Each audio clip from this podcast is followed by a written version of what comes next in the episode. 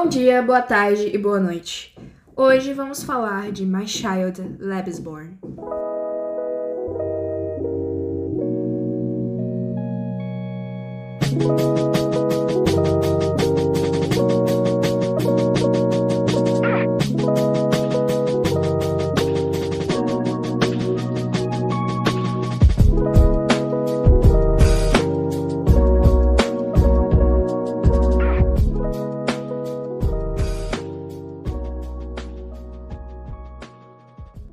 Child Labsborn é um jogo baseado em fatos reais. O jogo relata sobre contos perturbadores sobre inocentes após o fim da Segunda Guerra. Sua data de lançamento foi 8 de maio de 2018. Ganhou prêmios como a BAFTA, Games Award for Game Beyond Entertainment, teve como seus desenvolvedores Serapta Studio AS e Technopilot. Estúdios foram Serapta Studio AS, Serapta Studio, Institute East, Games e entre outros. Suas plataformas onde estão disponíveis são Android, Microsoft, Microsoft Windows e iOS. Seus gêneros têm como jogos eletrônicos de aventura e jogo eletrônico independente. Do jogo conta sobre você adotar uma criança Lebesborn na Noruega após a Segunda Guerra Mundial. Mas educá-la será difícil, já que seu filho estará crescendo em um ambiente hostil e cheio de ódio. Veja um lado diferente da guerra, inspirado pelas histórias reais das crianças Lebesborn. Descubra como o ódio pelos nossos inimigos continua a criar vítimas mesmo, mesmo após a vitória. Descubra seu passado e apoie-o no presente. Você precisa equilibrar seu tempo e recursos para poder sustentar o seu filho. Você irá encontrar respostas às questões difíceis sobre sua história, o ódio, o bullying e o passado da culpa. Você consegue ajudar Klaus a lidar com o pesado fardo da herança da ocupação alemã para que ele encontre seu lugar em um país que está celebrando sua liberdade? Você pode fazer a diferença. Bom, a história do jogo tem todo um contexto histórico muito específico. Ele se passa, o jogo em si se passa sete anos depois do projeto Lebesborn, mas o que diabos foi o projeto Lebesborn? Bom, o projeto Lebesborn foi a terrível fábrica de crianças nazistas, que há 84 anos, um macabro programa para criar super, uma super raça ariana era fundado por Heinrich Himmler. Bom, eu estou utilizando de referência o site Aventuras na História, então vamos começar. O nome era a fonte da vida, Lebesborn, e a ideia era de que a fábrica produzisse uma raça ideal pelos métodos, pelo mesmo método de um criador de cachorros, na grande criação de gente dos nazistas. No lugar de bulldogores entravam arianos. Padrão ariano. Vamos primeiro falar sobre o padrão ariano, né? O programa foi desenvolvido em 1935 pelo segundo no comando Heinrich Himmler e trataria por ser expandido para os países ocupados pela Alemanha. Inicialmente, o projeto selecionava e encorajava mulheres a ter relações sexuais com oficiais da SS. Essas mulheres davam luz em maternidades construídas especificamente para o programa, e caso não quisessem ficar com as crianças, o, o projeto mediava a adoção por pais racialmente puros e saudáveis. Particularmente, os membros da SS e suas famílias Mães solteiras também poderiam entrar e doar, caso fossem classificadas como racialmente valiosas. Como raças de cachorro têm seus padrões estipulados pelo Kennel Clubs, nazistas tinham seu padrão ideal, e que não era preciso muita imaginação para saber o qual. Os membros do programa e os seus pais deveriam ser altos, brancos, musculosos, de olhos azuis e cabelos loiros. Sequestro. Acima de Himmler, cumprimentava o patrão, Note como, obviamente, ninguém levantaria essa questão então, os alemães nem sempre atendiam às especificações do pedigree favorito dos nazistas. Por isso, os nazistas não se contentaram com o estoque energético local. Foram buscar fora as características que queriam.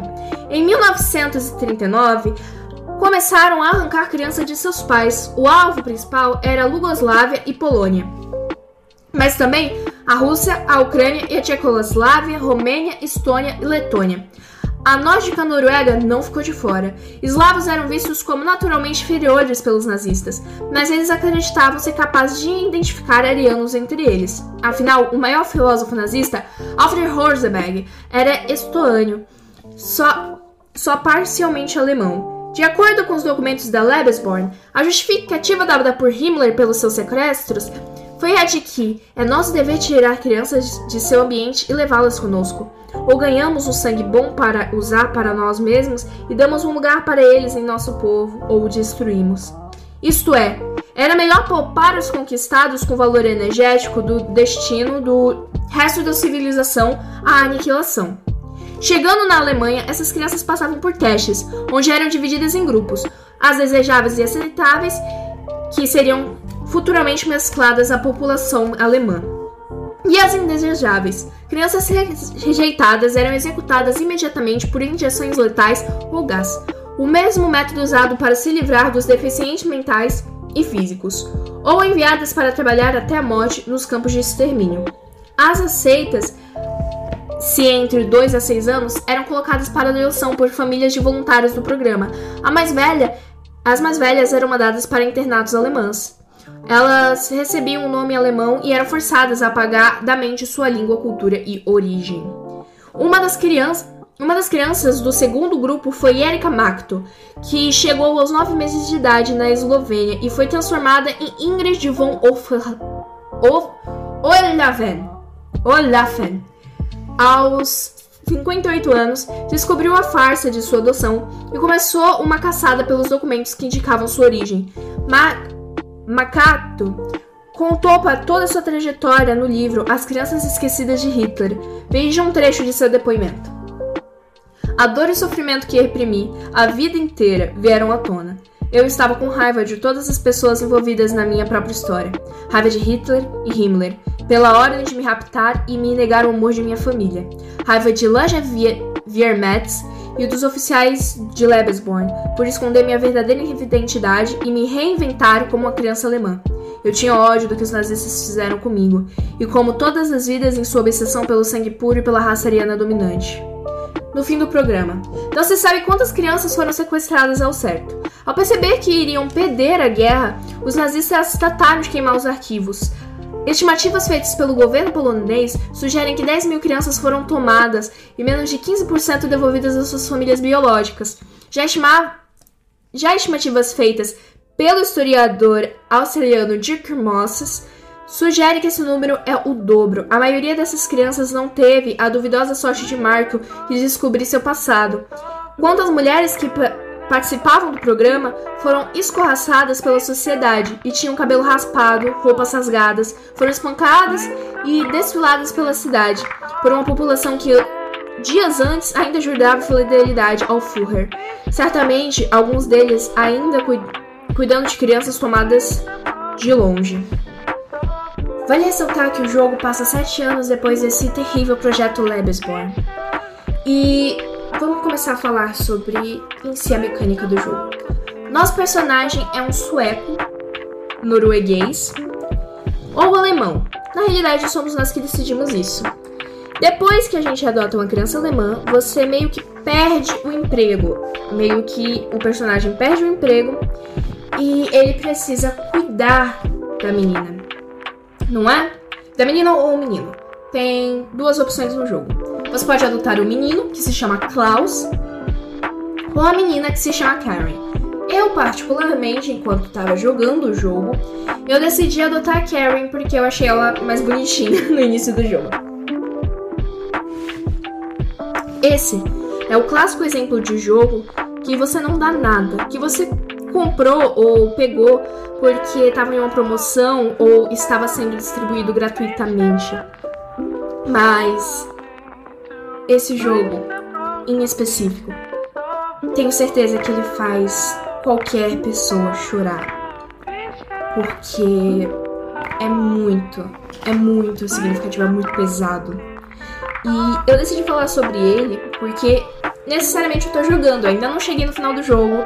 Eu já passei o primeiro, o segundo capítulo e definitivamente eu posso dizer com certeza, com toda certeza do mundo, que esse jogo é uma obra de arte. Não é à toa que ganhou prêmio. Bom, vamos falar agora sobre o primeiro capítulo dessa história. Nesse primeiro capítulo, a gente meio que acorda junto com a nossa querida filha Karen. Eu vou usar Karen durante todo o processo do jogo, durante toda a explicação. Então, te prepare porque vai ser Karen pra cá, Karen pra lá. Bom, é, a gente acorda com Karen, que acabou de chegar em casa, porque todo sábado ela vai brincar com a Liv, sua amiguinha de infância. Você pode ver desde no início do jogo que você sempre passou momentos felizes com a Karen.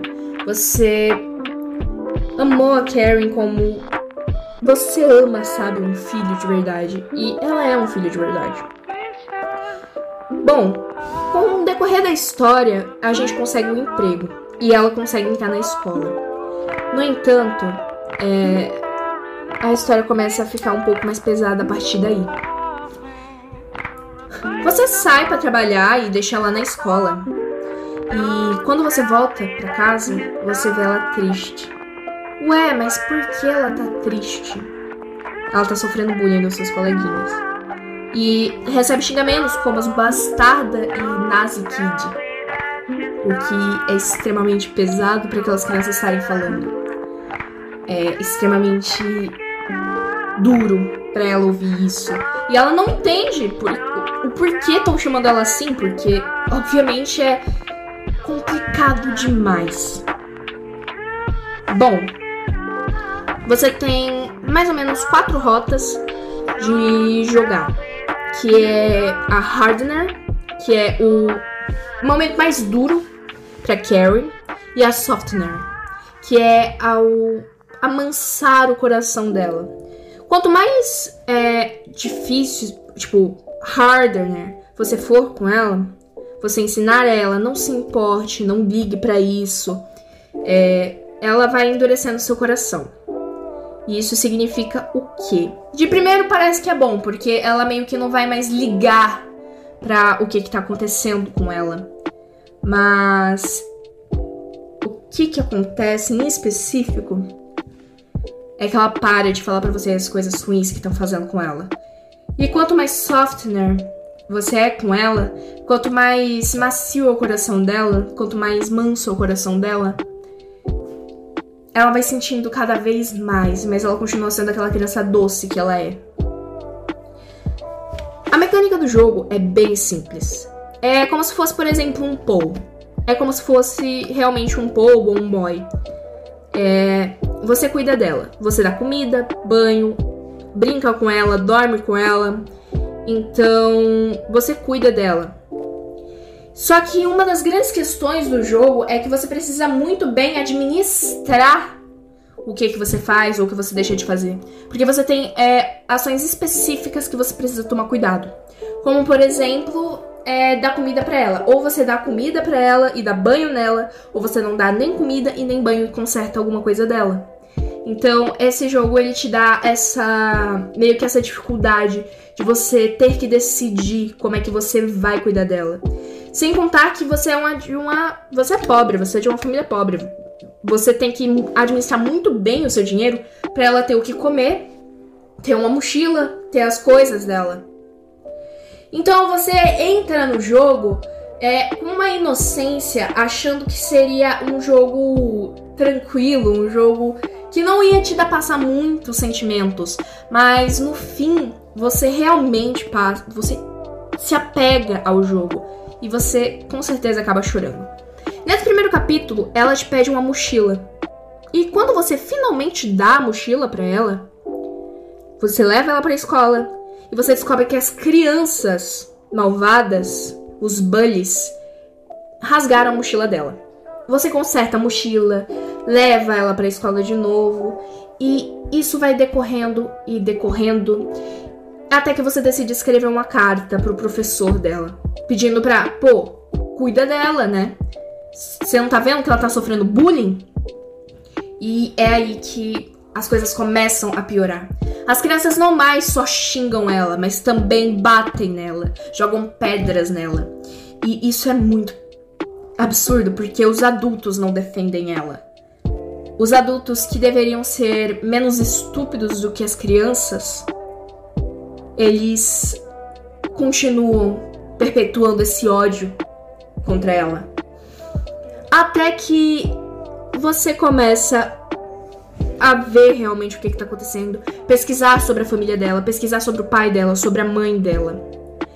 E as coisas só vão ladeira abaixo aí, dependendo das suas escolhas. Quanto mais sincero você é com a Karen, mais ela confia em você. E quanto mais ela confia em você, mais o jogo ele te dá outras possibilidades. Ela conta para você o que tá acontecendo na escola. É, você tem esse lado com ela que ela te enxerga como realmente um amigo.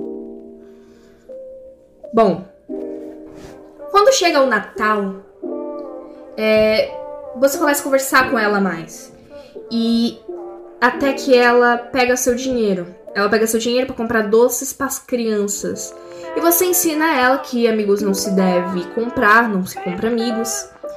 E é aí que a gente descobre novo, um novo personagem importantíssimo para essa história. O professor, que eu esqueci o nome, Olha a irresponsabilidade dessa criança que eu sou.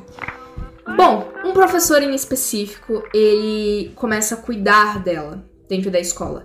Ele cuida dela realmente como se fosse uma pessoa preciosa. Ele é a única pessoa, o único adulto que a gente vê que realmente se importa. Lembrei o nome do professor, é professor Sorren. O professor de Sorren, ele começa a meio que impedir as crianças de fazerem bullying com ela. E a nossa querida Karen, ela é uma criança extremamente inteligente. Ela passa o dia inteiro estudando sobre as coisas que ela se interessa, sobre a escola, porque ela gosta de aprender. Até que acontece a parada de 17 de maio. O grande festival de 17 de maio, que é meio que a criação do aniversário da criação da Constituição de, da Noruega. Se eu não me engano, é isso. Me desculpe se eu estiver errada. Uh, bom, nessa parada, você recebe várias ameaças de pais de alunos e de alunos que falam: não vá à parada com essa nazista, não vá na parada com essa nazi kid, não vá na parada com essa alemã nojenta. E você começa a perceber o quão cruel essas pessoas são, o quão malvadas elas são e o quanto elas definitivamente tem algum problema porque não é possível. Esse jogo me indignou em tantos níveis que o que eu vou falar agora é o mais absurdo de todos. O professor Sorren, ele meio que é demitido. Não demitido, mas afastado. E aí tem um outro professor. Entra um novo professor. E esse professor decide fazer uma prova uma prova avaliativa para todos os alunos da sala. E a nossa querida Karen, ela estuda que nem uma condenada. Ela estuda como uma condenada que nem come. E aí, o que que acontece? Ela vai pra escola, faz a prova, vai bem na prova e o professor faz o quê? Bate nela com a régua, bate na mão dela com a régua, porque ainda é época da palmatória com o argumento de que ela colou porque ele não acredita que ela seja que crianças alemãs sejam inteligentes. Esse jogo me indignou com isso em tantos níveis que eu cheguei na minha mãe e ela começou a dar risada da minha indignação porque esse jogo sério, mexe com você de uma forma, te traz tantos sentimentos bons e ruins, porque quando a Karen tá feliz, você tá feliz, e quando a Karen tá triste, você tá triste. Bom, esse é a última parte onde eu estive é, lendo o jogo e falando do jogo. Os outros capítulos eu ainda preciso terminar, mas só nessa parte você consegue ter certeza de que esse jogo realmente toca sobre assuntos muito delicados como bullying, como preconceito, como o, a vida depois da guerra mesmo e ele também traz muitas informações sobre os pais, sobre esse programa Lebesborn. Ele traz como, por exemplo, a informação de que alguns soldados nazistas, digamos que bem que uma grande maioria, eram obrigados a estarem ali.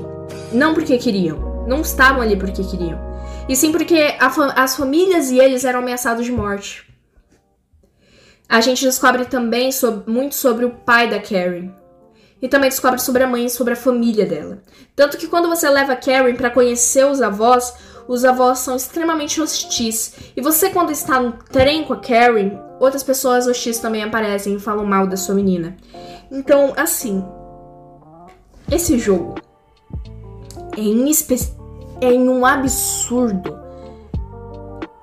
É um absurdo, é um absurdo que ele te traz, os sentimentos que ele te traz. Ele consegue mexer exatamente com os sentimentos exatos de quando você fica triste e quando você fica feliz. Porque você se apega tanto aos personagens, você se apega tanto a Karen, tanto ao Klaus, que é o nome do menino do jogo, que você consegue sentir a dor deles. Então. E o pior de tudo, você fica com as mãos. com as mãos atadas, porque o jogo não te dá muita opção do que fazer. Por exemplo, é, eu conversei com a minha mãe sobre a situação do bullying com a com a Karen. E minha mãe ela falou: "Por que você não vai na escola? Você não tem essa opção." Exatamente, você não tem a opção de ir lá na escola, chegar nas crianças e falar: "Ô, oh, molequinhos, benditas criaturas, trazidas do fogo." Então, não faz isso não, é não é legal não, é, não é da hora. Mas quando você faz isso por meio de uma carta, o professor zomba da sua carta. Então é muito complicado, é extremamente complicado como você tem que agir no jogo. E vai ressaltar que todas as suas decisões têm algo no final. Ele acaba influenciando o seu final junto com a Karen. Eu tô jogando o jogo em inglês, mas existe é, as opções de você jogar em japonês, em alemão, se eu não me engano, alemão, inglês e português. Tem a opção de jogar em português também. Só que eu não consegui achar a opção de falar em português. Bom, podemos ter a certeza que esse jogo é extremamente pesado, é extremamente delicado. Ele traz um contexto histórico que muita gente não conhece, porque, pelo menos eu não lembro de ter visto nada sobre o, pro, sobre o programa Lebesborn. Eu realmente não lembro de ter visto isso na escola.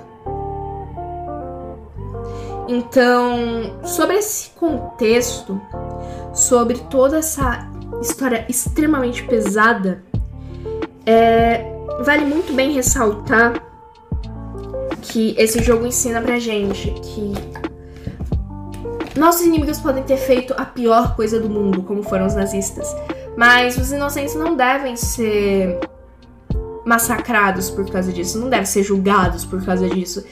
E essas pessoas no jogo é justamente o que eles fazem. Seja por medo, seja por ódio, seja por nojo. Eles acabam com a vida de uma criança por simplesmente existir, por simplesmente não ter tido culpa de um projeto nazista. E esse jogo, justamente por ser baseado em tantas histórias de crianças Lebesborn, justamente por isso você sente toda essa dor e você ainda consegue entender que toda essa história realmente aconteceu e é extremamente revoltante saber que isso aconteceu. O que nos leva também a ressaltar que o nazismo foi uma das piores coisas que aconteceram na humanidade, se não a pior coisa. Esse movimento foi extremamente prejudicial, tanto para os próprios para as pessoas fora da Alemanha quanto para os próprios alemães, alemães. Então, esse jogo traz muito uma reflexão sobre o que é o certo, o que é o errado, sobre toda essa história, todo esse passado da nossa querida Karen. E então você começa a entender um pouco melhor a vida dela. Bom, esse esse basicamente foi o jogo. Esse jogo é extremamente importante. Eu recomendo muito jogar se tiver a oportunidade. E mesmo se for só o primeiro capítulo, mesmo o primeiro capítulo é gratuito. É, a história completa custa 10 reais. E esse jogo é extremamente legal, extremamente importante, extremamente delicado e é incrível. É literalmente uma obra de arte. E eu acho que ele deveria ter muito mais reconhecimento do que realmente tem. Bom, chegamos ao fim do nosso podcast e desejo a todos que tenham um grandíssimo dia, grandíssima noite, grandíssima tarde. E, por favor, não deixe de apreciar esse jogo incrível. Mesmo que seja só pela internet, vendo algumas gameplays, esse jogo é incrível. E com isso, eu só tenho a dizer tchau, tchau!